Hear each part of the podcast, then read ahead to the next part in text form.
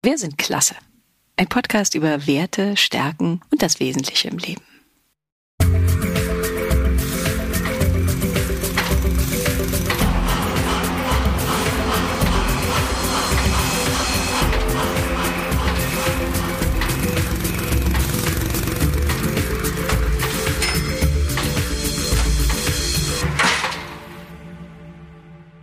Herzlich willkommen zu Wir sind klasse.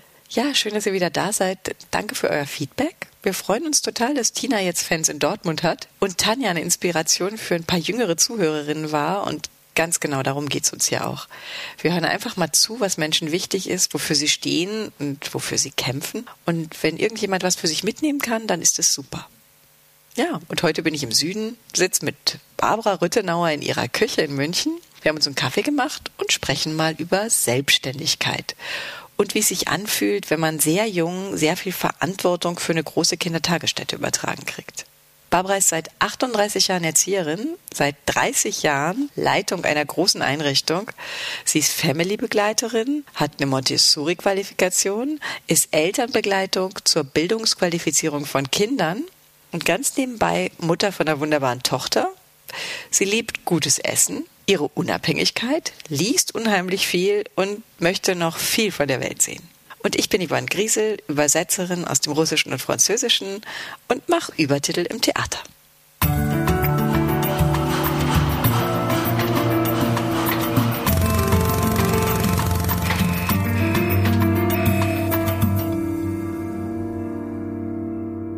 Also was mich jetzt mal ganz zuerst interessiert, wie wird man denn mit 25 Jahren Leiterin? Also mit 25 Jahren habe ich ehrlich gesagt noch studiert und war noch irgendwo in irgendeinem mhm. russischen Club in Moskau und habe so ein bisschen nichts gemacht. Und du hast schon so viel Verantwortung gehabt. Wie kommt es denn dazu, dass man so schnell anfängt? Also ich glaube, ich habe da klar erstmal auch gar nicht selber damit gerechnet, ja. Mhm. Ich habe in dem Kindergarten das Vorpraktikum gemacht, bevor ich die Ausbildung gemacht habe. Also Und ganzes Vorpraktikum, das heißt mit vor 19 der Aus oder nee, so? vor der Ausbildung, bevor Aha. ich die Ausbildung, Ja. da war ich 16, habe ich da das Vorpraktikum gemacht. Ach, süß. Dann habe ich die Erzieherausbildung gemacht. Und dann habe ich in diversen Kindergärten gearbeitet.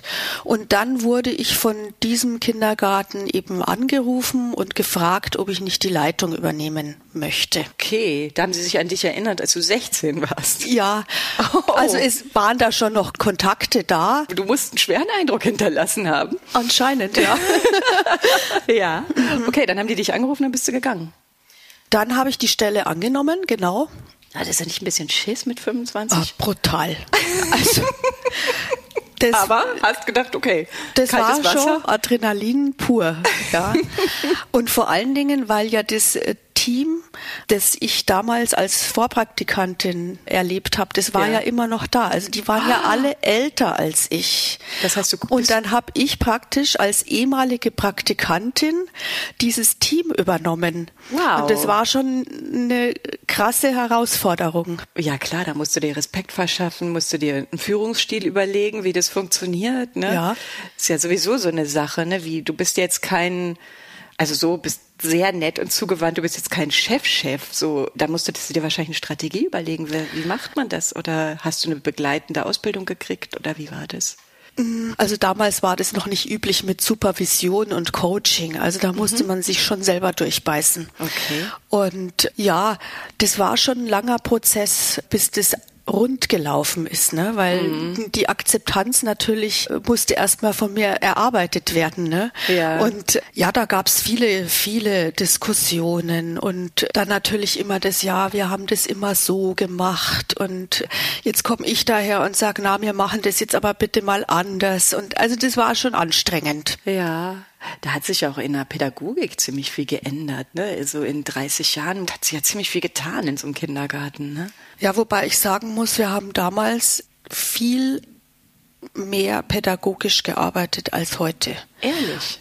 Ich habe zwar ein großes Team jetzt, aber ähm, die Betreuungszeiten der Kinder sind länger als die der Kinder, die damals bei mir im Kindergarten waren. Die äh, Leute sind nicht mehr so belastbar und die Kinder, die kommen auch Die, die Erzieher sind die Erzieher sind nicht mehr so belastbar und die Kinder kommen auch teilweise mit einem sehr herausfordernden Verhalten.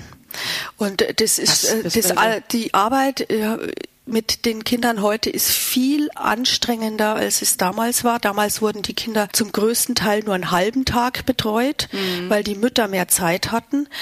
Es gab viel mehr ähm, Elternmitarbeit, viel mehr Aktionen, viel mehr Angebote. Wir haben eigentlich damals äh, pädagogisch wertvoller gearbeitet als heute. Also wir müssen Fortbildungen machen zum Thema Partizipation, aber Partizipation haben wir früher eigentlich mehr gelebt als heute, weil wir viel mehr Zeit hatten und Lust hatten, weil die Kinder nicht so lange bei uns waren, mhm. das vorzubereiten und das äh, durchzuführen. Und die Zeit haben wir nicht mehr. Wenn du 25 Kinder hast, die von morgens halb acht bis 16.30 da sind, die sind auch gestresst mhm. und das macht was mit der Gruppe die Rahmenbedingungen, die wurden nie angepasst. Jetzt hast du es praktisch mit zwei berufstätigen Elternteilen zu tun und die Kinder sind irgendwie acht bis neun Stunden da, ist eine Ganztagesbetreuung, aber es ist nicht so wie in Frankreich oder in anderen Ländern, wo das von Anfang an mitgedacht mhm. ist. Wir sind schon sehr auf Kante genäht in unserer mhm. Einrichtung. Wir haben eigentlich zu wenig Räume, also Rückzugsmöglichkeiten gibt's kaum. Mhm. Man hockt eben schon sehr aufeinander und das ist erschöpfend und ermüdend. Mhm. Und wenn du sagst, die Kinder haben so ein herausforderndes Verhalten, man liest ja oft in der Zeitung, dass sozusagen jetzt die Eltern sehr viel pädagogische Arbeit, das, das widerspricht sich eigentlich, weil sehr viel pädagogische Arbeit ja abgegeben wird in die mhm. Einrichtungen. Ne? Also so lese ich drüber. Ist es wirklich so, dass man sozusagen mehr an euch abgibt, an weiß ich nicht, Ordnungssinn, Tischmanieren und weiß der Kuckuck? Ja, das ist tatsächlich so. Also wenn ich überlege, die Kinder, die vor 30 Jahren im Kindergarten äh, waren, äh, die waren viel selbstständiger. Mhm. Und die Kinder, die jetzt kommen, denen muss man eigentlich sehr viel noch beibringen, was für mich eigentlich so selbstverständlich ist, ja. Also jetzt ganz großes Thema auch, ja, eben Tischmanieren, Essen, sich mhm. alleine an- und ausziehen, so diese Selbstständigkeit.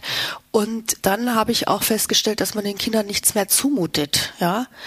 Die werden alle so in Watte gepackt, ja.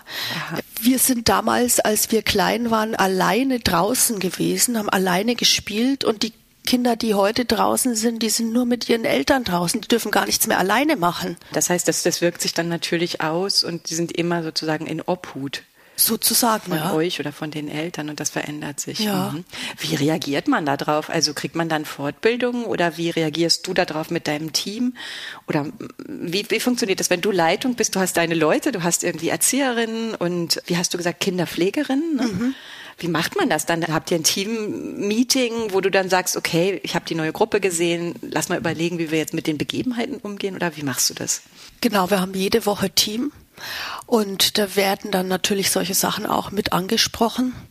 Und wir beraten uns da einfach gegenseitig und unterstützen uns und überlegen, was man machen kann, ja. Mhm. Und das klingt jetzt so banal, aber es ist tatsächlich so, wir machen mit den Kindern zu Beginn des Kindergartenjahres Workshops. Aha. Und es sind jetzt keine Workshops, wo es um pädagogische Geschichten geht, sondern Workshop, wie ziehe ich mich an und aus? Mhm. Was ziehe ich zuerst an? ja, ja, also zuerst die Handschuhe und dann die Gummistiefel oder vielleicht doch erst die Matschehose und dann die Gummistiefel. das ist schon ein bisschen verrückt. Also ja. das ist neu sozusagen. Ja, das, das, das, das, machen wir seit ein paar Jahren, dass wir so Workshops machen oder wie gehe ich richtig auf Toilette? Mhm. Ja. Ah, okay. Was mache ich auf der Toilette? Wie ist es mit dem Händewaschen? Mhm. Äh, also Erziehen zur Selbstständigkeit. Genau. Ja, das ist ja ein bisschen auch dein Thema, sowieso Selbstständigkeit. Ne? Wir hatten uns nämlich eigentlich hier vorgenommen, wir reden jetzt nicht die ganze Zeit über den Kindergarten, nicht über andere. Wir versuchen in diesem Podcast über Barbara zu reden, aber das ist so schwer, wenn jemand schon mit 25 so viel Verantwortung für so viele Menschen nimmt, tritt der immer automatisch, flitscht der so ein bisschen in den Hintergrund.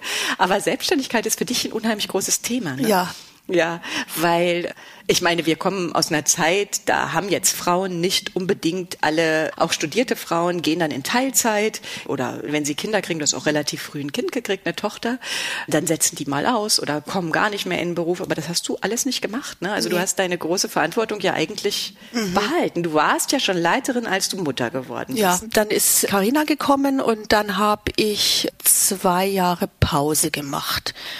Und dann bin ich da wieder eingestiegen in dem Kindergarten. Mhm. Genau. Und das war für dich aber auch klar. Und bist auch Vollzeit wieder eingestiegen? Nee, erstmal mit 27 Stunden und dann habe ich peu à peu verlängert. Ja, und das war für dich auch klar, ja. dass du wieder arbeitest. Ja, unbedingt. Also ich hätte es nicht mehr länger zu Hause ausgehalten. Mhm. Also dann erübrigt sich ja die Frage, ob dir dein Beruf Spaß macht. Mein Beruf macht mir großen Spaß. ja. Ja. Mhm. Aha, weil ich auch so interessant finde bei dir, ich meine, das kommt ja nicht von ungefähr, dass dich jemand mit 25 fragt, ob du so eine Leitungsstelle übernimmst. Das ist ja schon auch sehr viel finanzielle Verantwortung, administrative Verantwortung.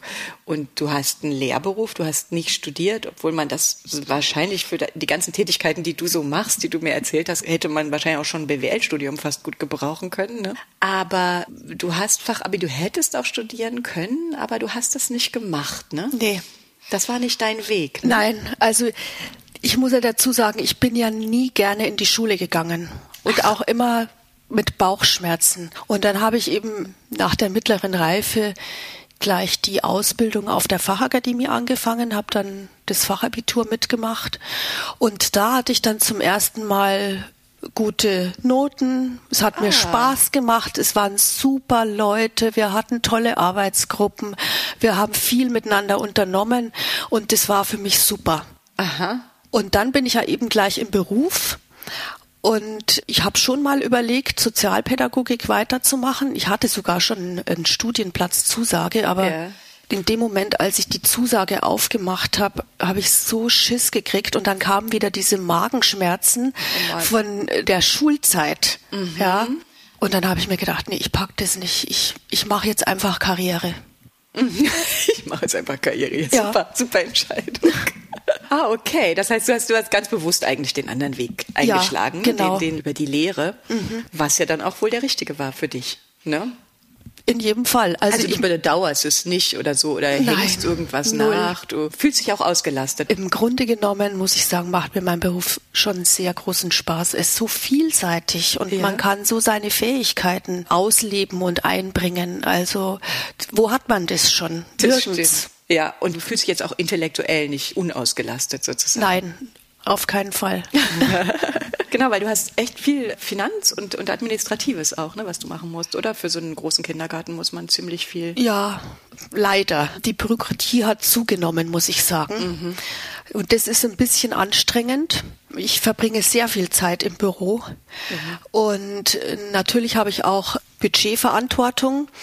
Wir haben jetzt auch vor kurzem den Haushalt für 2024 gemacht und das Budget ist immer sehr knapp und da muss man schon ein bisschen schauen, dass man da so kalkuliert, dass man bis Ende des Jahres gut hinkommt. Ah ja, okay. Mhm. Also gut, dein Leben ist so verlaufen, wie du bist. Du hast unheimlich viel Verantwortung. Du hast dich hier total selbstständig. Das ist dein Ding. Du lebst zwar in einer Partnerschaft, aber selbstständig.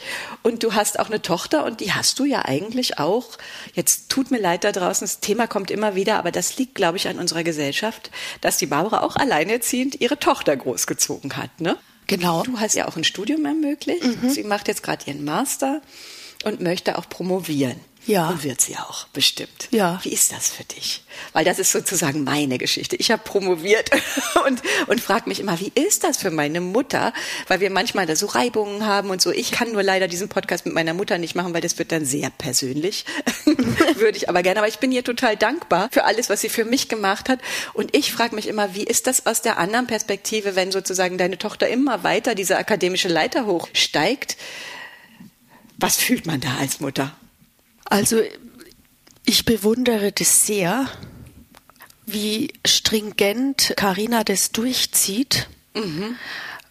Und auch sehr diszipliniert, muss ich sagen. Und ich bin natürlich mega stolz.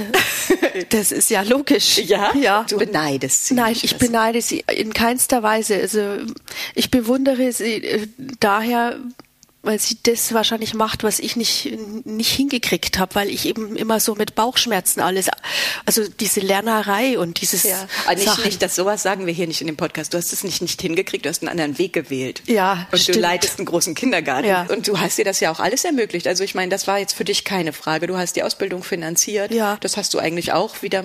Also ich habe ja schon geschaut, dass ich das finanziell hinkriege. Ich werde natürlich auch ein bisschen gesponsert von meinen Eltern. So ja. ist es nicht, gell? Also ohne meine Eltern hätte ich das so nicht geschafft, muss ich ganz ehrlich sagen. Ja. Ja.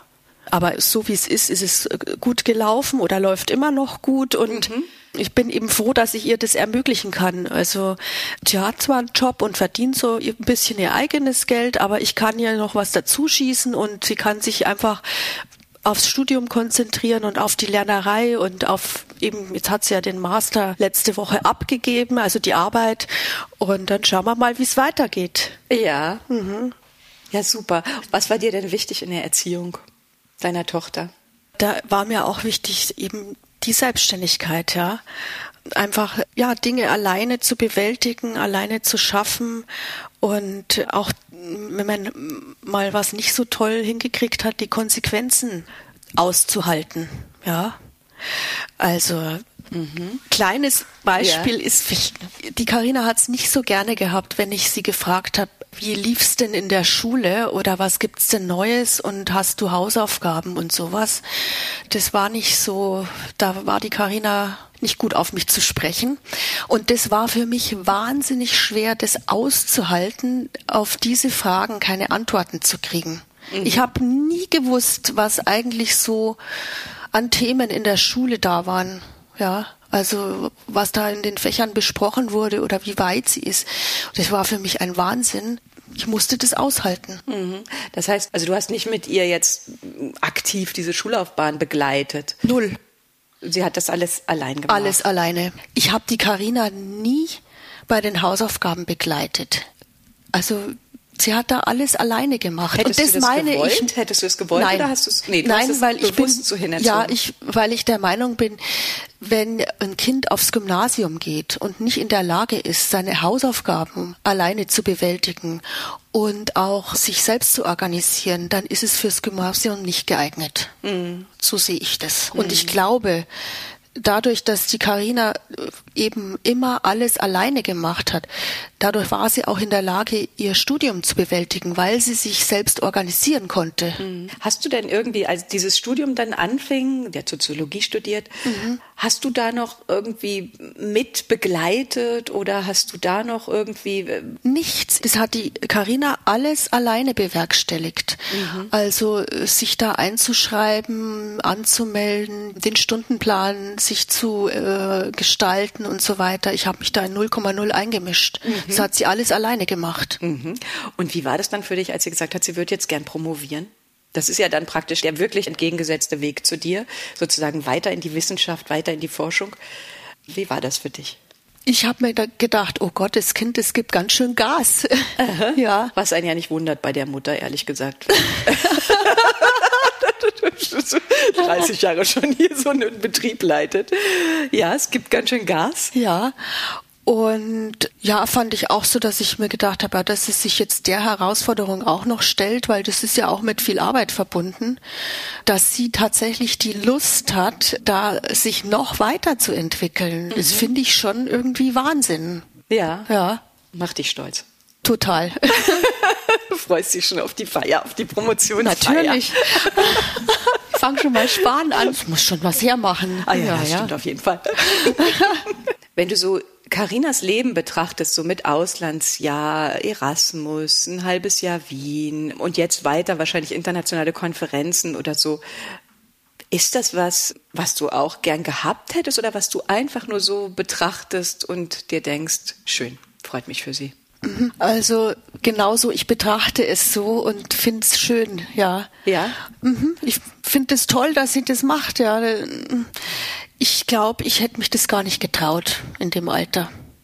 Ja. Naja, gut, du hast dich in dem Alter getraut, die Leitung für einen riesigen ja. Betrieb zu übernehmen. Stimmt. Das, ich meine, das hätte ich mich nicht getraut, möchte ich mal sagen. ja. Na, ich finde das auch mutig. Also. Mhm. Es ist ja auch mutig ja. eigentlich. Das ist sozusagen eine Geisteswissenschaft, in eine mhm. Wissenschaftskarriere einzusteigen, die ist nicht leicht. Das ja. ist ein Weg, der ist nicht klar. Es ist nicht klar, wohin das geht, wo das endet oder so, sondern dafür braucht man wirklich ein bisschen Selbstbewusstsein, mhm. was sie ja offensichtlich von dir mit auf den Weg gekriegt hat. Mhm. Das ist ja das, was du ihr gegeben hast, dass sie sozusagen diesen Mut hat und dann auch den Rückhalt wahrscheinlich. Ja. Ne? Entfernt dich das alles von ihr oder kannst du noch begleiten oder was ist das für ein Gefühl für dich? Oder hast du manchmal das Gefühl, jetzt verstehe ich nicht mehr genau? Entfernt würde ich das jetzt nicht sagen. Also wir sind trotzdem auch, äh, trotz der Distanz, äh, glaube ich, schon sehr nah. Aber das sind zwei Lebenswelten, ja. Mhm. Also die Karina hat ihr Leben, macht ihr Ding und das soll sie auch, das ist auch gut und wichtig und ich habe halt hier mein Ding und mein Leben und mein Job und sie ist einfach erwachsen. Ne? Mhm. Das ist ja kein, also sie wird natürlich immer mein Kind bleiben, ja. aber sie baut sich jetzt ihr eigenes Leben auf. Und das ist ja völlig normal und in Ordnung. Das ist schön. Das ist beruhigend auch irgendwie, dass es so ist. Ja. Das heißt, du kannst es einfach so betrachten. Mhm. Wie ist denn das? Ich hatte ein Gespräch mit einer jungen Frau, die träumt davon, Erzieherin zu werden und möchte auch ihren eigenen Kindergarten aufmachen und so. Und wir haben schon gesprochen, dass sie dich vielleicht mal anrufen kann. Es gibt ja jetzt einen Mangel an Erzieherinnen. Ne? Mhm. Würdest du diesen Beruf empfehlen? Was würdest du Leuten mit auf den Weg geben, die das machen möchten? Oder würdest du es anraten? Oder?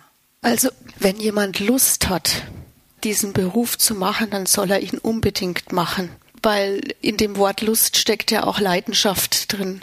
Und wer e-, ihm eben diese Lust und diese Leidenschaft mitbringt, der muss sogar diesen Beruf machen. Ja. Ja. ja. weil wir brauchen solche Leute. Ja. Mhm. Ja. Unbedingt.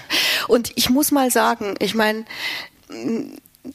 die Rahmenbedingungen machen die Geschichte anstrengend, also unseren Job. Die Bezahlung ist nicht so schlecht, wie es immer behauptet wird, weil ein Berufsanfänger kriegt relativ gutes Einstiegsgehalt. Mhm. Und äh, das Gehalt steigt ja auch mit den Jahren. Das heißt, das Gehalt ist gar nicht so genau. Also ich denke das auch manchmal, weil ich meine, ein geisteswissenschaftliches Studium im Theater zu arbeiten, das ist jetzt, da verdienen Leute nicht unbedingt super viel. Ja. Aber es ist ja trotzdem so, dass in den pädagogischen Berufen, das hatten wir auch mit Tanja besprochen, das ist ja trotzdem irgendwie ein Beruf, wo es auch relativ viel Burnout gibt, ne? mhm. wo relativ viel Anstrengung auf euch kommt. Ihr seid sehr belastet. Wo kommt die Anstrengung her? Das frage ich mich oft. Also die Anstrengung ist tatsächlich, dass die Kinder Vollzeit betreut werden in den Einrichtungen. Da kommt viel von der Anstrengung ja, her. Ja, genau. Und durch die Anstrengung werden Mitarbeiter krank. Die Mitarbeiter müssen einspringen, arbeiten zum Teil alleine mit 25 Kindern und das ist dann so ein Rattenschwanz mhm. und irgendwann halten das die Mitarbeiter nicht mehr aus. Was könnte man da machen? Weniger Kinder in den Gruppen. Einfach weniger Kinder in die Gruppen tun. Mhm. Hat sich das auch verändert? Sind da mehr oder weniger Kinder jetzt mittlerweile? Es ist immer das Gleiche. Es ist immer das Gleiche, nur dass sozusagen jetzt ganztags und vorher halbtags war. Genau. Das ist das Problem ja, sozusagen. Ja. Man müsste da eigentlich was verändern strukturell. Genau. Diese strukturellen Entscheidungen, bist du da einbezogen? Die strukturellen Entscheidungen habe ich nicht in der Hand. Mhm. Das sind alles Vorgaben vom Freistaat Bayern oder vom Referat für Bildung und Sport. Mhm. Also da habe ich keinen Einfluss drauf. Ich kann nicht sagen, wir reduzieren die Gruppenstärke auf 18 Kinder. Das mhm. wäre wunderbar. nee, das kannst du nicht Das kann ich nicht bestimmen. Aber wirst du eingeladen, in so Strukturdiskussionen daran teilzunehmen?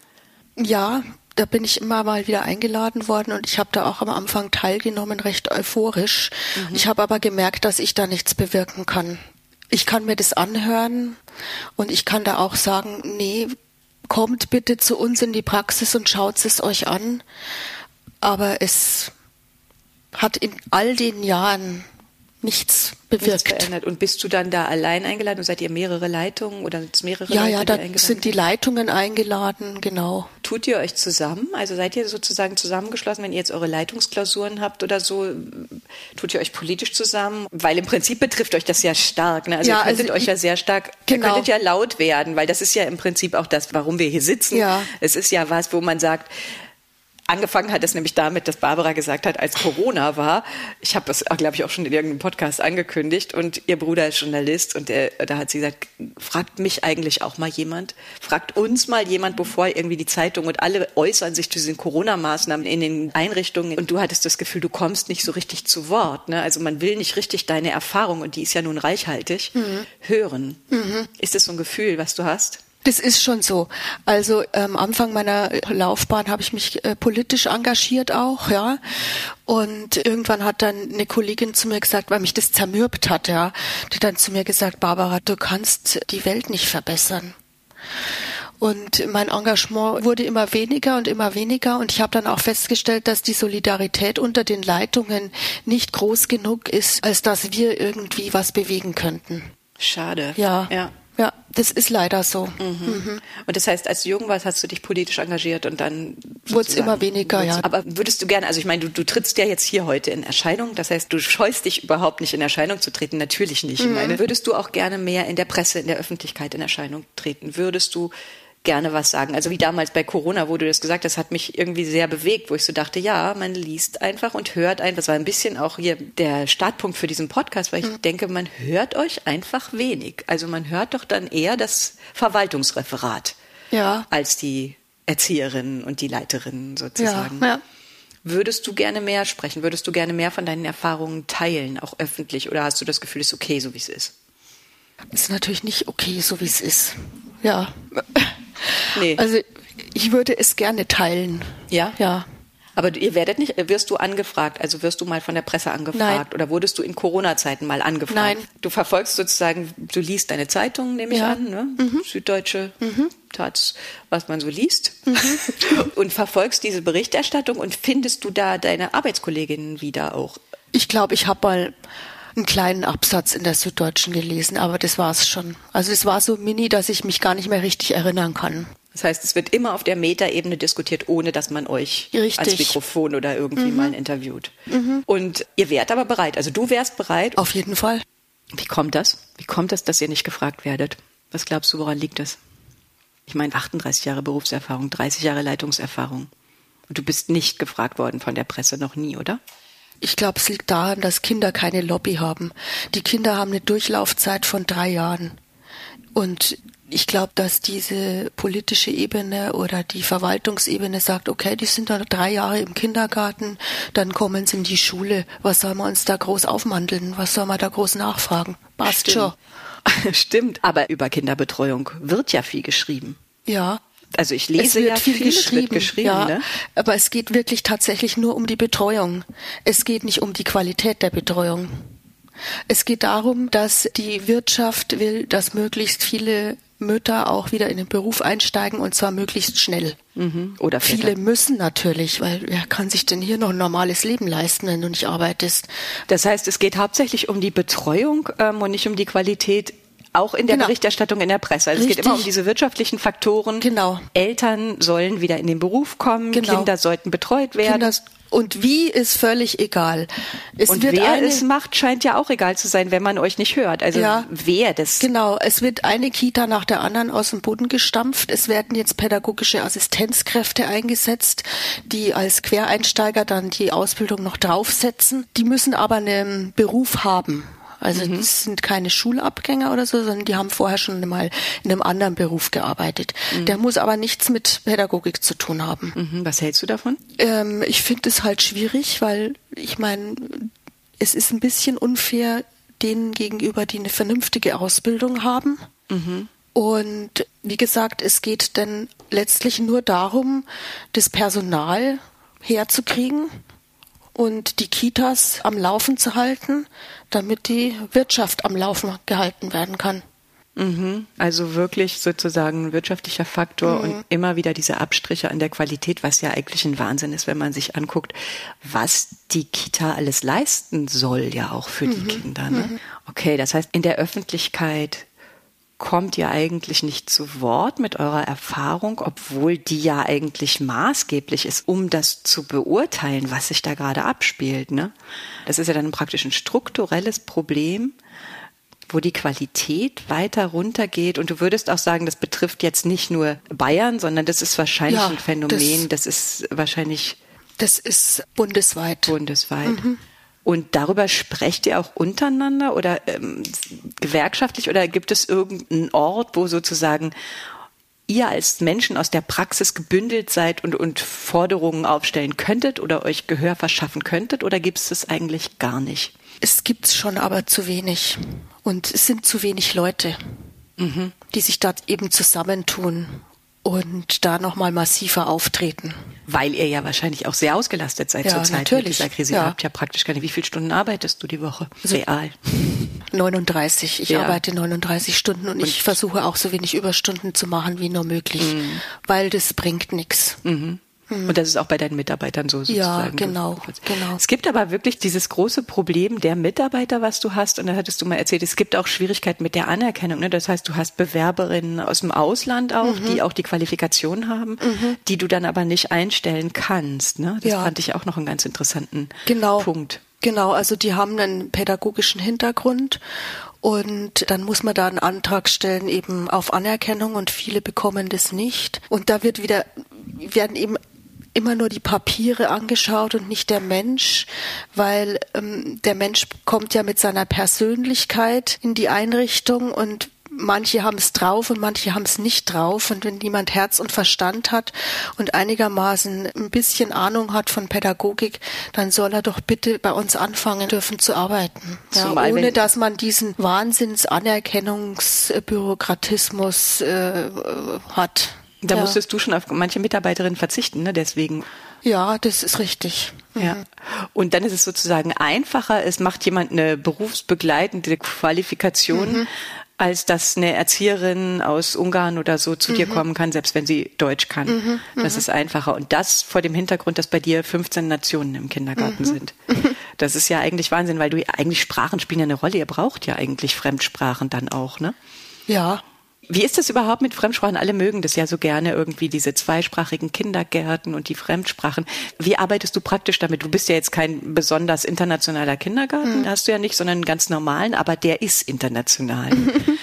dann habt ihr sozusagen die Bücher und habt ihr auch Kinder, die dann kein Deutsch können, die zu euch kommen? wir haben Kinder, die kein Deutsch können, ja. Mhm. Wie funktioniert das?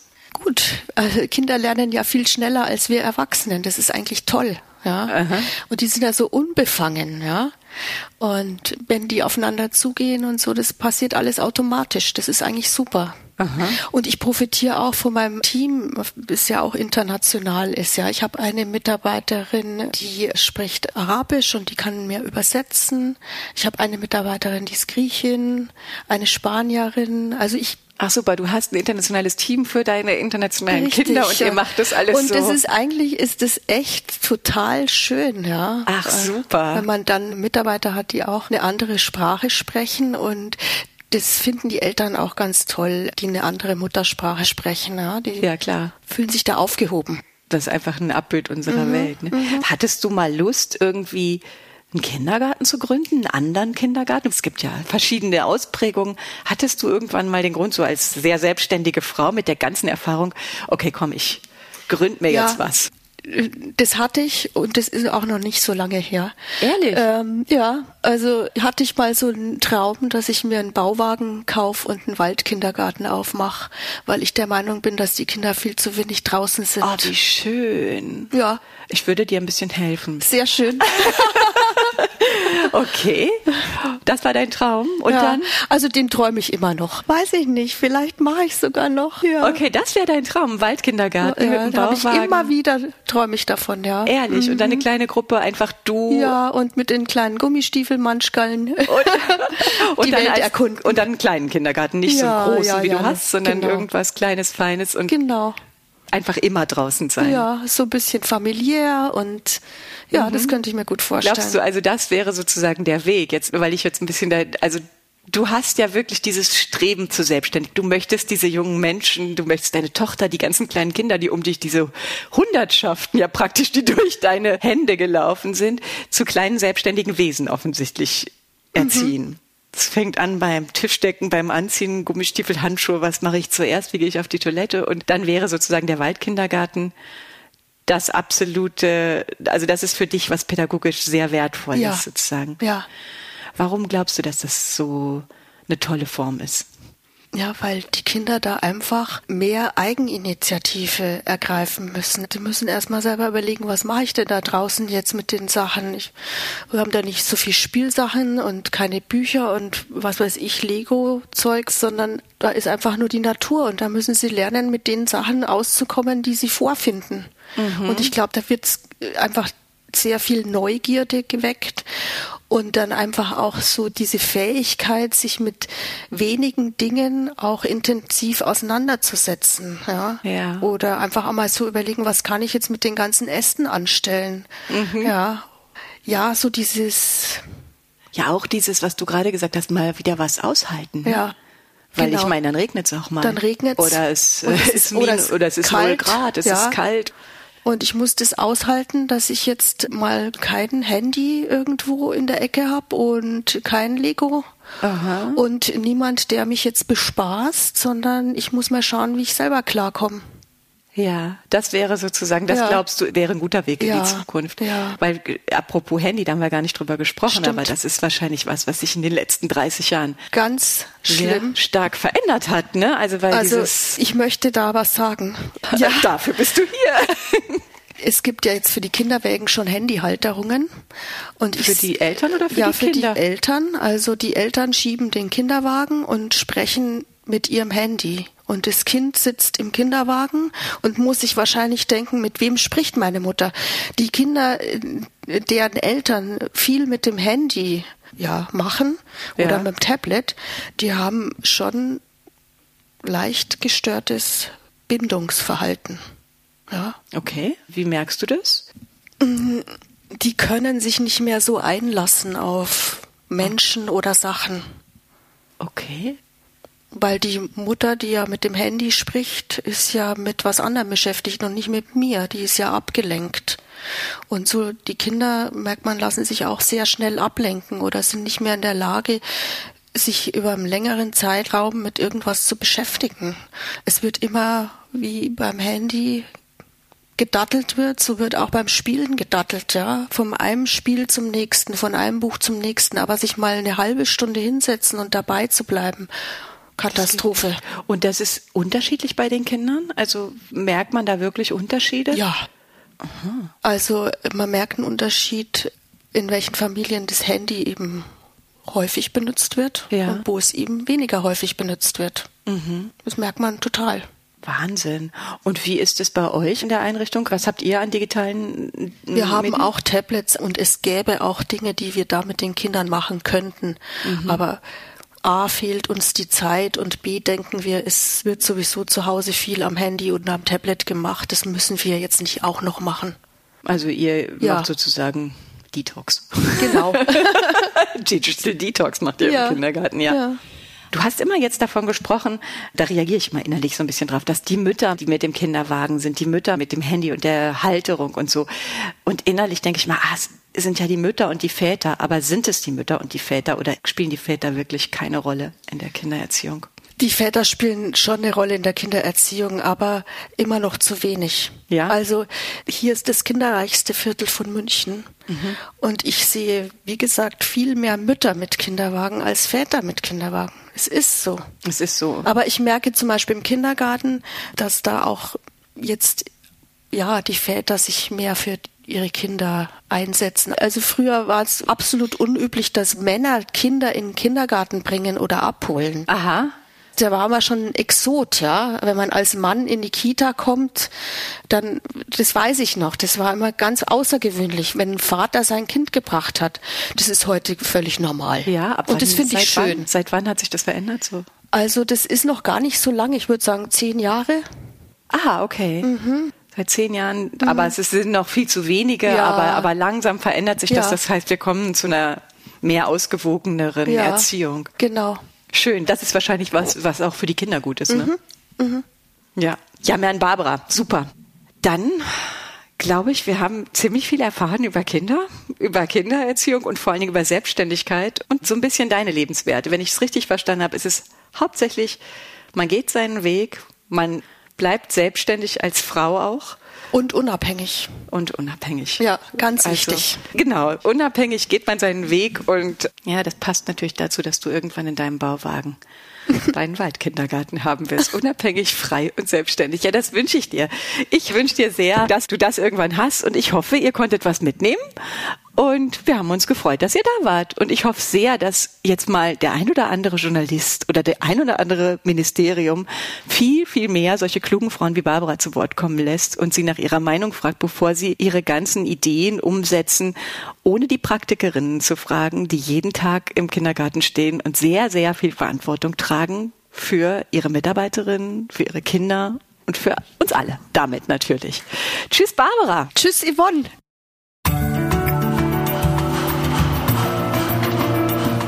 Das war Wir sind klasse. Ich hoffe, ihr konntet für euch irgendwas mitnehmen. Und wenn ihr mehr wissen wollt zum Podcast-Gast oder zu dem Drumherum, dann findet ihr alle Infos auf www.wirsindklasse.com. Ihr könnt uns gerne folgen auf Facebook oder Instagram. Ihr könnt uns gerne eine E-Mail schreiben, info at wirsindklasse.com, wenn ihr uns ein Feedback hinterlassen wollt, worüber wir uns wahnsinnig freuen würden. Vielen Dank. Bis zum nächsten Mal vielleicht. Tschüss.